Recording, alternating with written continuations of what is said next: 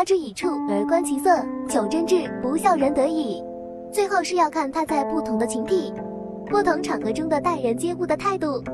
有些人往往人前一套，人后一套，不同场合可以说出大相径庭的话，这种人尤其需要警惕。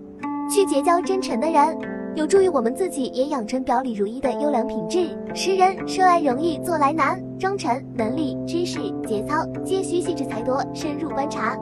有庄子十人九法，可以拨云见日，目及四方矣。下期继续，不见不散。